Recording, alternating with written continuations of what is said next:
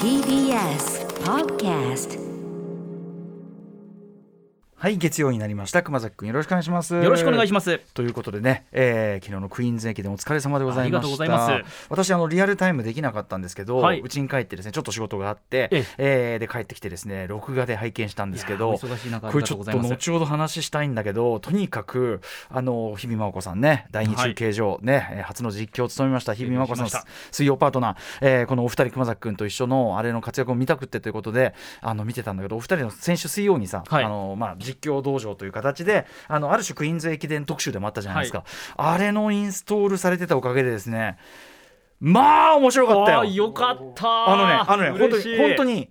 こんなに面白いかっていうぐらい面白かったしちょうどそのお二人が教えてくれたポイントみたいなのが、はいはい。もう出だしというかむしろ始まる前もうその、はい。要はシフトの発表の時点でああそうきましたみたいなことがもう分かってるからそうですよね。もう、まさしかもなかなか波乱の展開というか、はいはい。もうね最初から最後までめちゃくちゃ面白かった。いやーありがとうございます。あれリアタイしてたらよっぽど盛り上がったなこれね。いろんなねこう抜きつ抜かれつ的なところも多かったですね、うん。今年はね。リスナーメールもね、まあ、案の定すごいいっぱい来ておりましてありがとうございます。ちょっとねあの部分的にご紹介します。えっ、とねはいハイジさん、えー日曜のクイーンズ駅伝熊崎日比亮アナウンサー実況目当てで見ました。第一中継者、えー熊崎アナウンサー安定感あってさすがでした。第二中継所日比アナウンサーよくさばいたなとドキドキしながら見ました、えーだんだんレースにも集中して第3区間の、えー9人抜きなど楽しく観戦し最終的に10人いったんだっけあれ？10人行きましたね10人弘中さんね。えー、アトロクで特集を聞かなければ興味を持って見ることもない、えーものでしたと、えー聞き聞いてみれてよかったです。ありがたありがたかった。ありがとうございますと。また日々アナウンサーが実況できますように寒さは厳しくなりますがお体第一でお過ごしくださいという優しい言葉もかけていただいてます。そうなんですよねあのどどっから話すればいいか分かんないわかんないけど、まあ、皆さんあのもう報道などでねいろんな結果とか、はい積水化学がね初初優勝ですね。初の優勝になるわけですよね1997年の創部ですね。あのまずポイントで言うとその第一区間でねあの去年そのあれですよね日本郵政が、はい。ね、弘中選手というすごいのをドーンと置いてーンと飛び出していったと。ポーンと飛び出してあそうか。で1区で差をつけるという戦法できたのが今年どうするか。大体強い人が3区とかに来るというそうですね。エこともんース区間が3区なんですけどスタートも大事ということで1区も S 級を置くというね大体の構成でなんです弘中さんは今回3区に置かれていはい。るということで、わあなんて思ってたらねもう最初からこう結構ちょっと予想外の展開が続きそうですね。そして3区のところでこれは積水化学の、えーあれですよね。佐藤さやかさんというですね。佐藤さんがもうぐいぐい伸ばしてはい。で一方ね弘中さんが追い上げるというね10人抜きというのをやりながら、はい。途中であの弘中選手がですねこう走りながらこうサングラスをパーンって投げ捨てるところがかなり細かいところまで。うん。あそことかも、ええ。わーってなりましたしね。うん、いやいや面白かったっすよね。積水化学最後のねインタビューなんか新谷選手はめちゃめちゃ余裕の、そうですね、うんギャグ飛ばしまくるみたいな。いやもう彼女からすると自分で全員抜くという覚悟で入っていったのに、まさか先頭で持ってきてくれるなんてみたいねな、だからあまりに予想外のそのなんていうかなすごく好成績だったのでみんなが頑張ってるくれたっていうところいですよね。やーだから他のところも含めて途中の転倒でわーってなったりとか、はい。あの個々の選手のあれとかもすべてもう先週の水曜のおかげであの入ってると。あだからいや本当にだから分かってみるとこんな面白いまあ何でもそうですね。分かっそうですね。てみるとこんなに面白いかってことでしたね。いや物事って多分そういうことなんですよね、うん。なんかこう配置の妙とかが分かると、うんうん。あこう来たかになってえここ予想外じゃないかとかっていうことがいろいろ分かり出すとはいやっぱり面白いなっていうのありますよね。面白いだからこれはあの実況しがいもまずその第一中継者だったね、要するに先頭集団をずっとやってる、熊崎君的にも相当やってて面白いっていうかさやりがいのあるレそうですね。ースだったんじゃない、まあ、1区で鈴木彩子さんという JP 日本郵政グループの彼女も東京オリンピックのマラソン代表なので、弘中さんとこう2枚看板で、うんうんうん。どっちをこう1区にしてどっちを3区にするかっていう感じだったんですけど、うんはい鈴木さんが言って、まあ、安定感抜群の選手だから、はい遅れることは絶対ないという状況だとうんうん。みんなが思っていたら、うんうんこうずるずるっとこう後ろに下がっていき、ね、そういう時もでも心中察するやってとこそこも含めてね、本当にね。これしかも郵政グループで郵政事業150周年というところで、まあ、今年優勝にかけていて。でかつ唯一の総部メンバーが鈴木愛子さんなのでチームの顔をやっぱりスタートとして起用したっていう監督の思いもあって。これいやー。1区と3区はねどっちでも良かったんですけど、うんうんうんもう監督がこうだって言って、うんまあ、選手たちも分かりましたとこう納得をして、いいやーったら思いがけない展開になったと。ねえいやだからもうそういうそのね選手の皆さんその鈴木さんとかのそのはい。心中察するやってとこそももちろんそうですし、いやうん。でそこからのってことですもんね。そうですね。あとねあのまあ詳しくは水曜日にも聞こうと思いますけど、はいはい。日比さんがね第二中継所要するにその2区3区で3区にはそのもう大エースたちがエースたちがいるという、はい。いやまあある種非常に重要な局面、うん。しかも今回結構俺が一番心配してたあの全員団子で来て同時にいろんなこと起こったらどうやってやるわけそれまさにそうでしたね。それが起こってましたよねまね。それこそ一区に弘中さんが来たら多分パーンとかっ飛ばしてそのうん。分縦長になるだろうという展開も予想されたんですけどそうじゃなかったので、結構こう詰まった状態で一気にもうバババババババババってきた中の日比アナウンサーのさん頑張ってやってましたけど、はい先輩としていかがでしたか、いや良かったと思います、うんうんあの僕もですね実はその、放送中にんっていうのは、そうだよね。その区間の入れ替わりのところなので、自分の資料をこうパパって書いたりとか選手たちが走るときにピッピッピッってストップウォッチを押したりとか、ね。聞いてらんないもんねいろいろやるることがあったんですけど、でもやっぱりなこうなんとなくこう日比さうん来るなと思ってこういろいろ聞いていうんて、でそこではちょっと全体的に分かんなかったので聞き直したんですけど、うんしっかり丁寧にさばいてましたよね。ね、うん。あの大変。いやあれはもう本当に俺だったらはい、えー、まあいろいろこうはい。いろいろねもうみんな頑張ってみんな頑張ってもうみんな頑張ってもうね。フレフレい。けいけっていうね。たすきを渡すね。ここでたすきを渡すってこれ分かりきったことなわけですから、しました私が言うまでもなくねこれはね。順位とは画面に出てますんでねそっちをご覧いただいて。順位秒差チームは横に出てますので画面をチェックしてみてください。チェックしていただくとねこれはもう全部出ているということでね。私が今ほどいかようなことを言うにも。ねえいやいや本当に。本当にバタバタしてましたね。うん。もう普通にそのなんていうのかな、あの女性アナウンサーで久々に実況でなんていう、そういうなんていうの？そういうとくなんていうのかな？そこまでこうなんていうの？だからっていうようなことっていうよりは普通に自然に、にそうですね。うん。もう本当にやりこなしていらっしゃいましたし。そうそういうふうになんかそこで注目というよりもなんか全体として馴染んでこう実況できてるっていうのが一番大事だとは思うので、日比さんがその日比直子がやってるっていうふはいうなことを皆さんが意識しないようなものでありたいという、まさに本当にそういうものできそうですね。素晴らしかったと思います。ということでいやでもこちらからすればもういやなんかめちゃめちゃこの要するに日比さんがやるからってことでやった特集だったけど、おかげさまでめちゃめちゃちょうど僕もその一仕事終えて録画だったけど一杯やりながら、はい。これ最高やなこれね。最高3時間。しかもなんかこう、なんていうのかずーっとずーっと続くじゃん、はい。ある意味。だからあの3時間続くのが、はい。そのずっとほら走ってるだけじゃんってはい。興味ないと思っちゃうかもしれないけど、逆に言えば興味持って見てると3時間ずっと面白いのが続くっていうか。そういうことなんですよね。うん、3時間ずっとサスペンスっていうかさ、はい。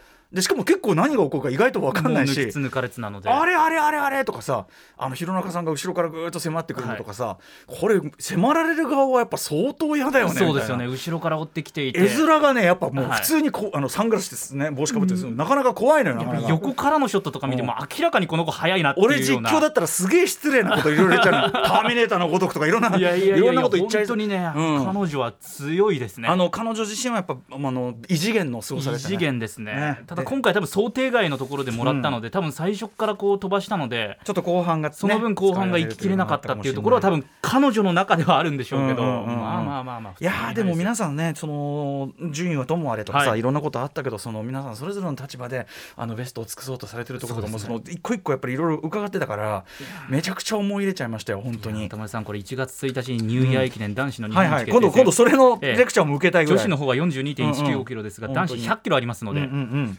で他局になりますけど1月2日3日箱根駅伝、うんはい。片道100キロずつありますので、うんうん。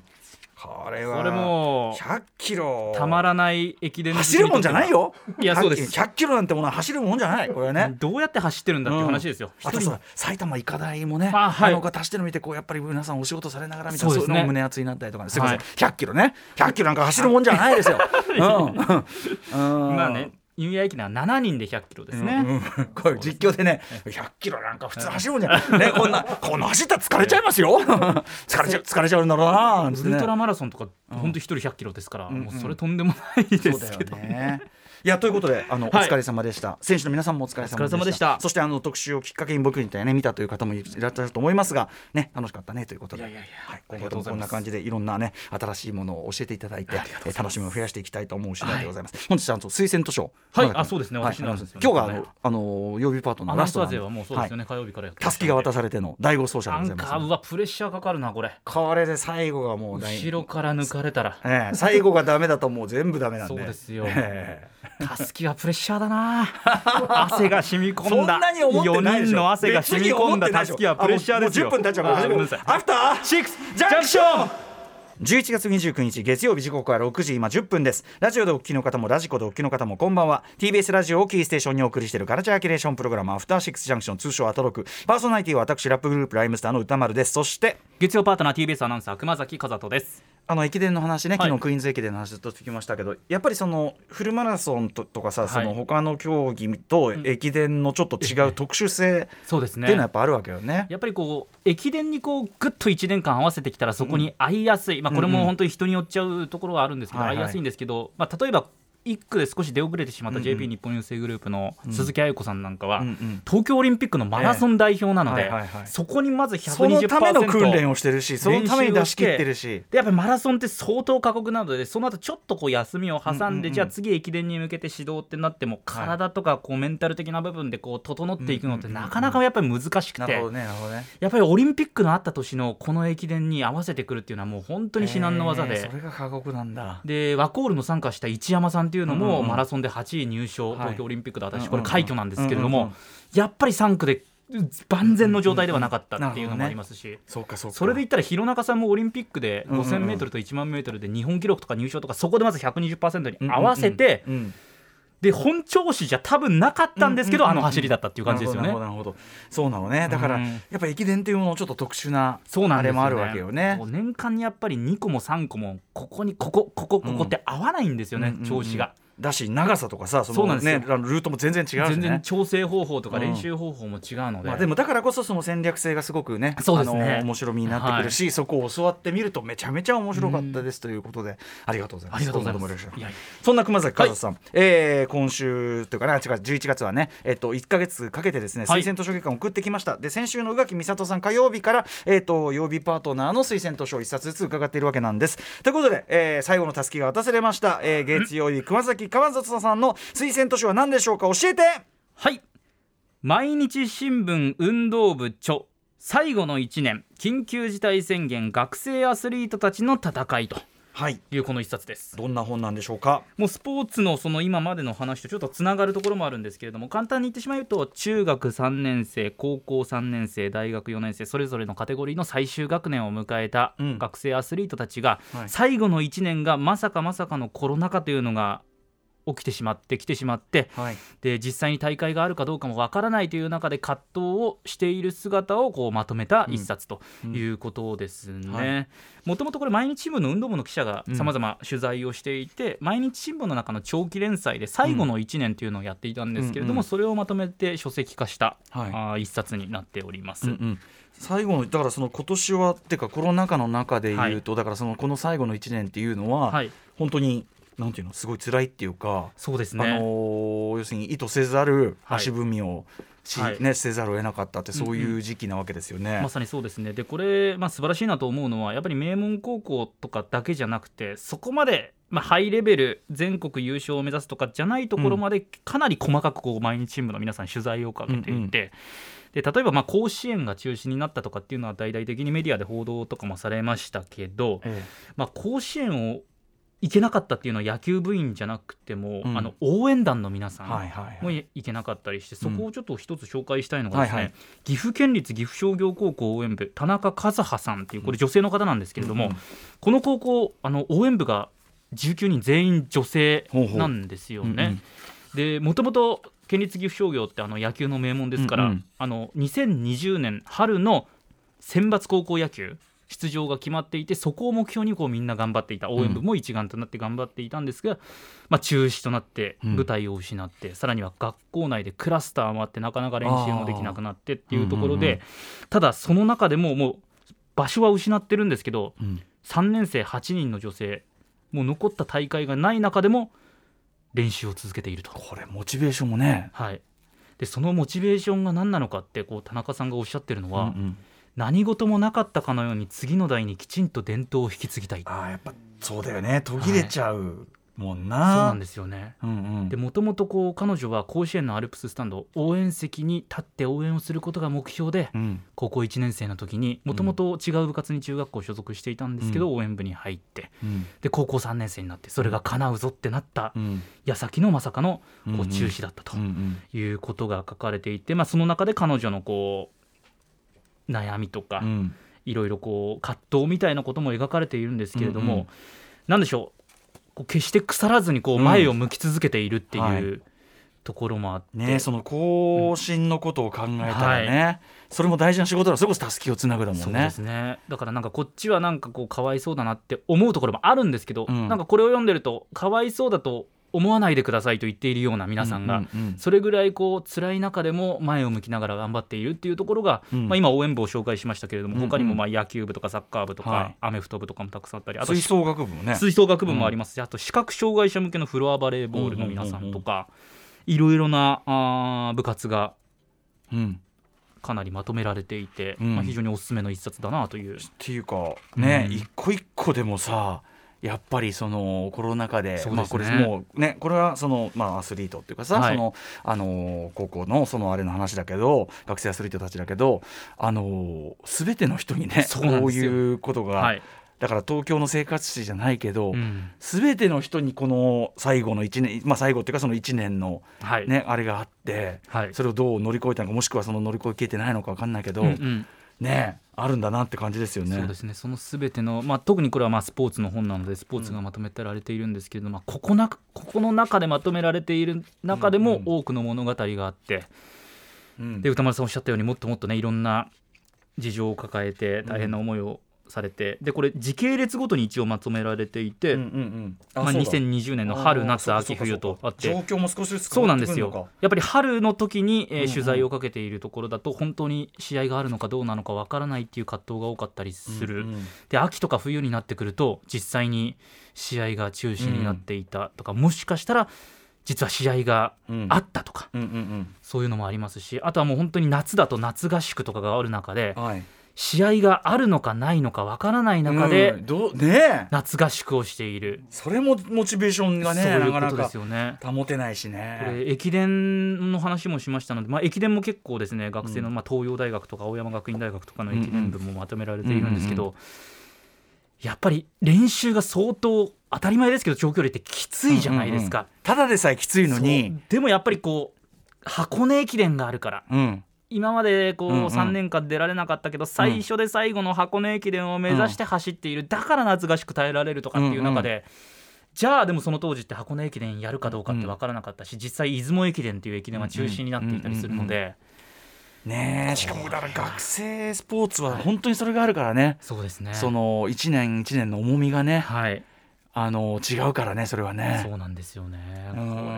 これそれが全てじゃないよなんてさ言葉じゃどうにもならないもんね。うん。いやそうかもしんないですけど みたいな。大。人今いろんな経験をされた方が、まあ、うん。うんそう。他にいろいろいいことあるよって、うん。まあ多分それは事実なんでしょうけど、そうかもしんないけどするとね。ねそうかもしんないけど正直今の自分にはそれは何の救いもならんのよってのあるもんね。そうなんですそれはだから、ん。いろんな形でな乗り越えようとされてってことなんだもんな。葛藤も描かれたり、まあ、彼ら彼女らは本当に立ち向かって最後の1年を送ったんだなっていう、まあ、当然理不尽な面とかもあったでしょうけど、お戦い抜いたなというところがこの一冊にまとめられています。これあの一個一個連載だから章立てとしては一個一個短いし、そうですね。あの少しずつ読み進めるというかね、はい。あのポイントポイント。それこそあの興味あるスポーツとか、はい。ご自身の地元とかさ母校であるとかそういうところから読み進めてもいいかもしれないですよね。まさにそうですね。うん、読みやすい本かもしれません。えーということで最後の1年緊急事態宣言学生アスリートたちの戦い、えー毎日新聞運動部著ということで、えー毎日新聞出版から、えーっと税別1800円という非常にお得な値段で出ております。という熊崎君はい、ありがとうございました。ありがとうございました。ということで大仕事かつねたすきも見事に締めていただいて。つながったつながったつながった。なんか熊崎君のこれがあるからちょっと俺その明日推薦図書どれにしようかなと思ってたんだけどやっぱちょっとこう僕の中でやっぱ東京の生活史からとを中心としたじゃないけど、そういうこういろんな人いるなものっていうかそういうものに知ることにした何種類か考えてたんだけど今年はその方向かなというまあ、気がしたんで。まさにね今年を象徴するという意味ではそうなのかもしれないですね。はい、うんということで熊崎君お疲れ様でしたありがとうございます。さまざまなお城を発見して紹介するカルチャーキュレーションプログラムアフターシックスジャンクション本日のメニュー紹介ですこの後すぐはカルチャー界の気になる人物動きを紹介するカルチャートーク。今月はアトロク推薦図書月間。本日は新潟在住の覆面プロレスラースーパーササダンゴマシン選手の入魂の一冊です。はい。そして7時からは日替わりでライブや DJ プレイをお送りする音楽コーナーライブダイレクト今夜のアーティストはこちら東大サークル初の6人組シティソウルバンドペントハウス先週24日水曜日にファーストデジタル EP リビングルームをリリースされたということで番組初登場。あの金曜日のフューチャーパスト、ね、出ていただきました、はい、音楽ライター小室孝之さんも、えー、そのこのペントハウスのピアノ担当のカティンさんね、えー、隅野隼人さんという方、カティンさんがとにかくすごいピアニストでとでそういうすごいピアニストクラシックピアニストですよ、はい、があのいるポップグループということで、ね、はい、えー、お話をあのライブを伺うのねあの拝聴するのが楽しみです、そして7時40分頃からは先週からスタートしました新コーナーコンテンツライダーアマゾン皆さんがコロナ禍で楽しんだ救われた感動したという本映画音楽ゲームなどを紹介していきます。そして8時台の特集コーナー「ビヨンドザカルチャーごめんなさい。こちらです。月刊シマアワー11月号。はい月一度の楽しみ月刊島アワーでございます、はい、早いもで2021年ねもう余すところ一月ぐらいとなりましたね、ね、ということで、えー、おなじみ島尾さんの流行予想でございます、うん、2021年の流行予想を今年の頭にしたんですが、まずはその答え合わせ、そして来年2022年どんなものが流行るのか、えー、流行予想、うん、えー、我々もあまりまだ把握していないというのはおなじみのことでございます、えー、アトロクの AI との意味を持つ島尾さん初めて聞きましたけどね。そんな異名が、えー、AI ってなんだっていうねあの人工頭脳でしょ AI って。AI 別に島さん頭脳じゃん。まあそう、ね、分かんないですけどね。アトロクの AI との意味を持つ島尾さんの鋭い分析と先見性どうぞご期待ください、はい、番組では皆様からの感想や質問をお待ちしています、はい、アドレスは歌丸アットマーク TBS.CO.JP 歌丸ア読まれた方全員に番組ステッカーを差し上げます。番組では各種 SNS も稼働中ですので各種フォローよろしくお願いいたします。今の熊津君の「はい」がもうなんかあの、まあ、た頭に入れる必要ないなっていう感じが、どういうどういうことなんだろうこの件は頭に入れる必要ないなって感じがそのニュアンス出ててよかったです。はい。行きましょう。それではアフターシックスジャンクション行ってみよう。えアフターシックスジャンクション